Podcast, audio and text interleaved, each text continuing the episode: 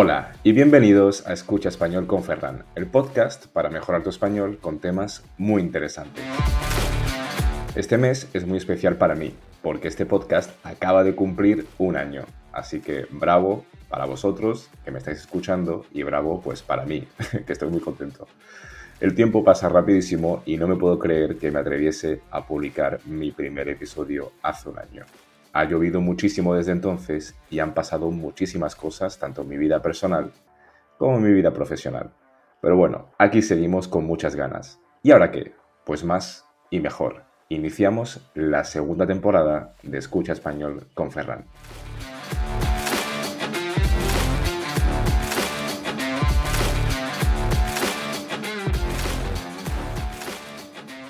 ¿Y de qué vamos a hablar hoy? Pues bien, es diciembre y lo que toca es hablar de la Navidad, porque ya está aquí.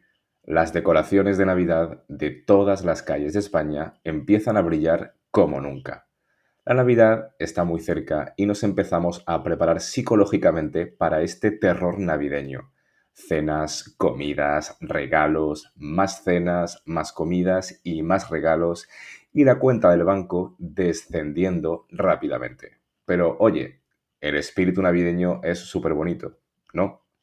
En España, la Navidad es un acontecimiento muy importante. Tiene un carácter religioso, no lo vamos a negar, pero es sobre todo sentimental, ya que las familias se reúnen, a veces con gusto y a veces a disgusto. Pero ¿sabes cómo se prepara una Navidad en una casa española? Pues te lo voy a explicar. Lo primero de todo es desempolvar el árbol de Navidad, ya que espera durante todo un año metido en una caja de cartón vieja y cogiendo todo el polvo del mundo. Cuando yo era pequeño, los árboles o abetos de Navidad solían ser naturales. Lo más normal y lo más típico era ir con tus padres a comprarlos, pero desde hace algunas décadas cada familia suele tener su árbol de plástico. Y la verdad es que está muy bien por eso de la responsabilidad ecológica. Una vez que montamos el árbol, toca decorarlo. Las familias más responsables ya lo han hecho. La mía, por ejemplo, no. Y nos esperamos hasta el último día para poner las bolas, las luces de Navidad y decorarlo como Dios manda. Otra cosa muy típica de España es montar el Belén. ¿Pero qué es esto? ¿Qué es el Belén? Es la representación de la Sagrada Familia en un establo o pesebre. El Belén es una parte esencial de la decoración navideña de muchos hogares españoles.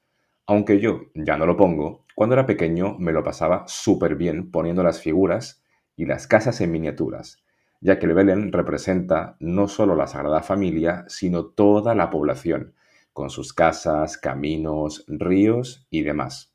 Las figuras representaban varias profesiones, como pescador, artesano, alfarero o pastor. En fin, era bastante bonito y hoy en día te puedes pasear por cualquier ciudad de España que habrá representaciones de belenes, ya sea en vivo o en figuritas, y exposiciones, y puedes ir a verlas en tiendas, bancos, panaderías y centros comerciales. Además, es súper divertido porque a los más pequeños, pues les dan un globito. Pero esto no acaba aquí, la Nochebuena llega con todo su esplendor. El día 24 se come con amigos y se cena en familia. Cuidado, si te llevas bien con tu familia, todo va genial, pero si hay alguna rencilla o problema, pues prepárate porque en España se discute a golpe de cava y jamón. En esta cena se sirven platos típicos acompañados de muchísimos entrantes, quesos, jamones, gambas, langostinos y bocas. También se cantan los villancicos, que son las canciones típicas de estas fiestas. Y en algunas casas, el mayor de la familia, el abuelo, el tío abuelo o quien sea, le da a los más pequeños el aguinaldo, que es un billete de 5, 10, 50 euros, depende de la casa. Además, es el día perfecto para que llegue Papá Noel con algún regalito.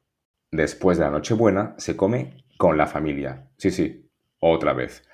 Y siempre se suele comer un plato típico. Yo en mi caso, como mi familia es de origen valenciano, como un plato muy típico que se llama puchero de que es una locura y tenéis que probarlo algún día. Y después de la Nochebuena, ¿qué ocurre? Pues que la Nochevieja llega y con ella el fin del año y el gran desafío de todos los españoles, comerse las doce uvas de la suerte. Una tradición única en España es comerse 12 uvas al ritmo de las campanadas de medianoche tras una enorme cena de entremeses, sopa y cordero. ¿El origen de tomar 12 uvas? Pues te lo voy a contar en la newsletter de este mes. Para abonarte tienes toda la información en la descripción de este episodio. Después de Nochevieja y con muchísima resaca, pues ya hemos terminado la Navidad, ¿no? Pues no, ahora lo último que queda es la cabalgata de Reyes y los Reyes Magos. En España, la llegada de los Reyes Magos es una celebración esperada con gran entusiasmo, especialmente por los pequeños de la casa. La cabalgata de Reyes es un desfile lleno de color, música y regalos. Este desfile recorre las calles de las ciudades españolas.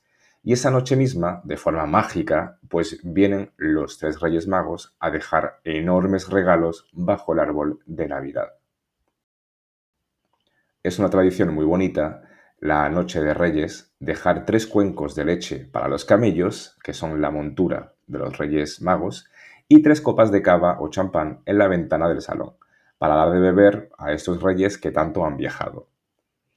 Y ya sí, después de todo este recorrido, ya hemos llegado al final de la Navidad española. Espero que te haya gustado este episodio. No dudes en compartir, dar like o dejarme un pequeño comentario si te ha gustado. Recuerda que soy profesor de español online y si quieres aprender más puedes reservar una hora de clase conmigo en el link que encontrarás en la descripción. También puedes abonarte a mi newsletter mensual o a mis redes sociales. Nos vemos en el próximo episodio y espero que tengas un día maravilloso.